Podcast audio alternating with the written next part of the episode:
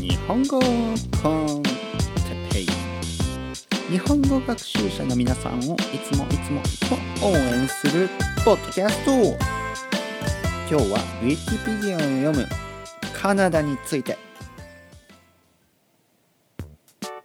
ほい。ほい。ほい。ほい。ほい。ほい。ほい。日本語コンテペイだぜ始まったよ。みんな元気か？俺は今日も元気だぜ。毎日元気だからこんな話し方になったぜ。俺は今日も生きてる。この世界の中の日本という国の首都東京で今日もこうやって歌ってるぜ。Hey! Yo! 俺はこの後どうどうしていいかわからなくなってきたぜ。それでは皆さん始まるぜ。レッツゴーチェケラチェケラチェケラというあの全くラップになってないラップにもなって ラップじゃないな。全然ラップじゃなかった、え歌を歌った日本語コンテッペのパーソナリティテッペですね。よろしくお願いします。チェキラとか言ってね。ヨーヨーヨーとか言ってね。もうマイッチングですよ。ね。あちょっと疲れました今ので一瞬で。というかねお腹が減ってるんですね。お腹減った。はいお腹が減ってます、えーというわけで今ねあのご飯を炊いてますね。はいライスクッカーにはご飯が入って今あのライスクッカーがねご飯を炊いているところです。ね炊飯器でご飯を炊いてます。お腹減りましたね。何食べようかな。野菜ですね。やっぱり野菜とあと肉がありますね。鶏肉があります。えー魚もありますね。何にしようかな。納豆もあるし卵もある。ちょっと冷蔵庫の中にいろいろあるんでね。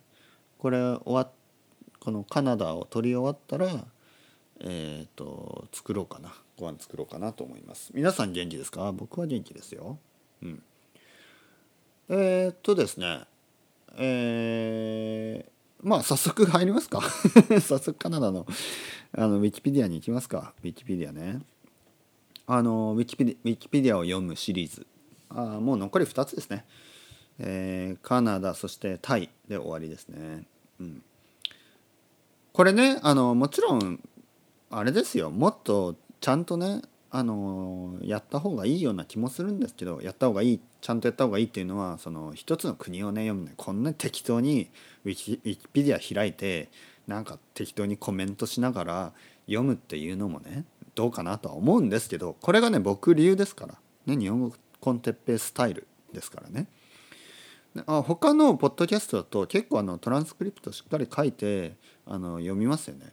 でも僕はね一リスナーとして僕もねポッドキャストをたくさん聞きます。ポッドキャストをねいろいろなポッドキャストを聞きます。でまあ一番多いのがスペイン語のポッドキャストですねそして英語のポッドキャストも聞きます。勉強のためにね、えー今はスペイン語を勉強してるからスペイン語のポッドキャストを聞くことが多いです。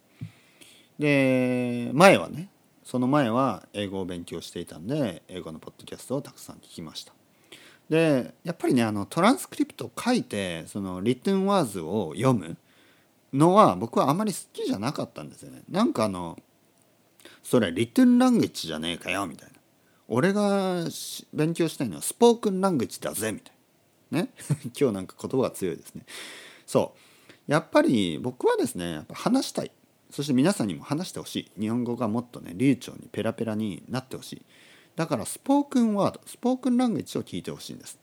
だからその例えばねカナダについてというアーティクルをね僕が書いてそれを読むとかそういうことはしたくないんですね。なぜかというとやっぱ自分が聞きたいようなポッドキャストを僕は皆さんに聞いてほしいから、ね、僕はリスナー自分がポッドキャストのファンなんです。よだからその自分が自分の理想のね理想っていうのはアイディール。自分の理想のポッドキャストを作りたい。というわけで日本語コンテッペをやっています。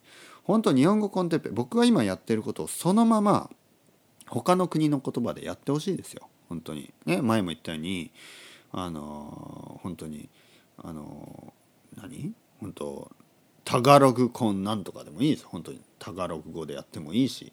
ね、えー、ベトナム語でやってもいいし、その国の言葉を勉強してくれる勉強している人にとってはねそれはすごいいいポッドキャストになると思いますよ。中級からね上級の人のために、えー、話し言葉をとにかく話す。たくさんねスポークンランゲージ話し言葉。今日はですねウィキペディアを読むシリーズのもう第9回目残り2つになりましたね。カナダです。カナダ。日本語で言うとカナダ。キャナダとかね。キャネイダは言わないですよね。カナダですね、えー、カナダはえー、っとまあとにかく広い国ですね、えー、ロシアに続いて広い。世界で2番目に大きい面積を持つ国です。首都はオタワ。これに意外と微妙にあの知らない人もいるんじゃないですか。あのトロントとかね。バンクーバーっていう大きい町がありますよね。だけど首都はオタワ、ね、オタワ。えー、っともともとはですねやっぱりあの何て言うかな。エスキモって言っていいのかな。エスキモってポリティカルコレクトですか、えー、とにかくネイティブの人ですね。えー、ネイティブの人がもともとは住んでました。そしてネイティブですね。もともとカナダに住んでたネイティブはあの日本人と同じモンゴリモンゴリアンですね。モンゴリモンゴリアン。あのアジアアジア系の人ですよね。だからちょっと顔がねあのよく言われます。あのちょっとこう何？例えば日本のアイヌの人。ねアイヌ。北海道に住んでずっと住んでいるネイティブの人たち。もう今ね結構日本人とミックスして見た目も変わってますけどもともとのアイヌの人はあのどこだっけ、えー、カナダのね どこだっけ？カナダのネイティブと顔が似て似ていたということですね。えー、もそしてイギリスにイギリスがね植民地化しました。これアメこのもう植民地が多いですよねもともと植民地っていうのがねやっぱり。でそして独立したと。イギリスから独立した。とはいえいまだにね女王がエリザベス2世というちょっと変な話ですよねこれね。人口はあ少ないです。また少ないって言ってるけどあの国の大きさの割には少ないです。国は大きい。でも人口はあのまあその割にはねその人、えー、面積の割国が大きいのに、えー、人口はまあ少ない。ちなみにどれぐらい人口密度が少ないかといえば、4人パーパーキロミパーキロミーターみたいな感じですね。4人4人だけ。1キロスクエアミーターに4人しかいない。これは少ないですよね。まあでもほとんど住めないというか寒い北の国ですからあの住めないところもたくさんあると思いますからね。人が住めないようなねとこもたくさんあると思うんでちょっと広さの割には、えー、人口が少ないというのも当たり前かなと。カナダ。カナダカナダ。歴史はあイヌイットね。イヌイットとかエスキモーとかね。まああのいろいろな言われ方をしますけどネイティブですね。結局カナダのネイティブの人たちは、えー、ずっと前からいます。そしてその後バイキングがねちょっと来たとかいう話もあります。えー、そして、えーまあ、フランス人ですね。フランス人が来たりイギリス人が来たりで、えー、フランスやイギリスの、えーえー、植民地になります。まあ、現にですね事実、えー、今でもフランス語が話される地域トロントのね方とかあケベックですね、えー、フランス語が話されているというまあでもなんか聞いた話によるとあのやっぱり英語がメインになっているみたいですねほとんど英語でまあフレンチでフランス語を話す人も一部いるっていうことで、まあ、メインはやっぱり英語みたいですね。うん、そして、えーまあ、独立してそこからはあ、まあ、アメリカの隣国アメリカの隣の隣とかまあ北の国ですけどでもやっぱりアメリカとはちょっと違うあの全然違うっていうふうにねちょっとヨーロッパ的なところも多いしあの考え方としてもアメリカとはだいぶ随分違いますよね。特に政治的に違いますよね。カナダの方がアメリカより随分リベラルですよね。まあ、ただでもカナダのその保守コンサバティブとアメリカのコンサバティブはちょっとまた違うと思いますからあのそのリベラルがリベラルでコンサバティブコンサバティブそのそれぞれの国によって何がコンサバティブで何がリベラルかこれが微妙に違うんですね。だから多分カナダのコンサバティブなカナダ人カナダ人っていうのはあの全然アメリカのコンサバティブとは意味が違うと思いますね。うんえー、というわけで、えー、まあどう言っていいのかなまあいろいろあってただあのやっぱりアメリカのドラマチックな歴史ほどあのやっぱ戦争をねアメリカのほアメリカほどはしてな,、ま、ないですねこの歴史を見るところによると。うん、というわけでえー、っとまあわりかし平和？わりかしね？わりかしというのは他のヨーロッパの国やあの日本もそうですけどに比べるとちょっと平和な平和平和じゃないかでもやっぱ戦争してますねたくさんね、うん、平和というのはちょっと良くなかったですね、はい、平和ではない。平和ではないけどあのそうですねやっぱ第二次世界大戦とかにあのやっぱ積極的に参加してないっていうのは大きいかなと思いますね。うんえー、政治まあ政治はねこれオーストラリアの時も言いましたけど僕はあまりにカナダやオーストラリアの政治を知らないですね。というわけで全く話すことができません。ね、これはもう正直なあの意見ですからね。えー、カナダには軍もあります。えー、場所ですね、えーえー、ジオグラフィー。とにかく広い。そしてやっぱりあの西と東に分かれてね、えー、東にはケベック州、ね、トロント。あ違う。トロントはケベックじゃない。オンタリオなんですね。へえ知らなかった。えっとそうですね、えー、東と西。で西の方にはあのブリティッシュコロンビア州とかねここにはあのバンクーバーとかねあるわけですよ。そうかトロントはオンタリオ州なんですね。でモントリオールがケベック州なんですね。そしてバンクーバーはブリティッシュコロンビア州、ね、そういうふうになってるんですね。ただ他のあの大きい町がたくさんありますね。カルガリーエドモントン オタワとかね割と多い大きい国です。ロンドンってあるんですね。カナダのロンドン。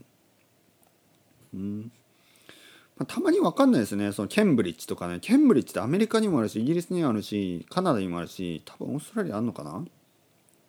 なんかビクトリアとかケンブリッジもそもう何？その英語圏にいくらでもありますからねどこのことを言ってるのか分からなくなりますねえっ、ー、とチリとこう気候気候はやっぱ寒い冬は寒い。とにかく寒い。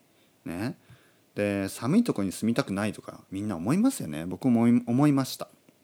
だけどカナダに行ったことがある。友達によると家の中がやっぱり暖かいので意外と冬は大丈夫ですよっていう話ですね、うん、逆にその人が言うにはね。逆に東京の方があの冬は寒く感じます。これねすごいよくわかるんですよ。北海道の人がねよく言うんですよ。北海道は寒いけど家の中はやっぱセントラルヒーティングがあったり暖かいんですね。だけど東京に来ると冬が寒い。もうその通り。本当意外とね冬の北の国？まあ多分スウェーデンとかノルウェーとかね？スコットランドもそうだろうしカナダもそうですね。家がねやっぱり暖かくできてるんですよね。だから結構家の中は快適。そして夏はそんなに暑くないしみたいな、ね、結構いいですよね。まあでもカナダもバンクーバーの方はやっぱりあの、暖かいですからね。あの暖かいトロントの方に比べるとね。だから割と過ごしやすくてアジア人がすごい多いんですよね今ね。バンクーバー、うん、経済経済どんどんどんどん伸びてます。昔は安い国っていう、ね、印象でしたけど日本人にとっては。もう今高くて。特にホテルが高いみたいな。もうもうカナダ旅行行けないとかね日本人は言ってます。えー、貿易はやっぱアメリカであと人種ですね。やっぱヨーロッパ系白人がほとんど。だけどアジア人もどんどんどんどん増えていると。言葉は英語と、え、フランス語、えー、文化はですねまああの結構多文化的ということでオープンな人も多くて、まあ、アメリカ今少しねあのなんかこう排他的という、まあ、そのちょっとクローズの方向に向かっているというねあの、まあ、イメージがありますよね。でもこれ実際は分かんないですよ。アメリカ人すごいオープンな人多いですから。あの一部やっぱ一部ですからね、うん、でもカナダは割とやっぱオープンっていうちょっとそういう印象があります。これも印象ですからね。分かんないですね。ニール・ヤング。ニール・ヤングカナダ人ですからね。はい。えー、っとスポーツ。はアイスホッケーや野球あとカナディアンフットボールとかねバスケットボールサッカーもかかなりやっぱりスポーツが盛んですね。はい、というわけでざっと読んでみました。えー、次回はタイこれでこのシリーズは一応終わりを迎えます。皆さんありがとうございました。それではまた次回よろしくお願いします。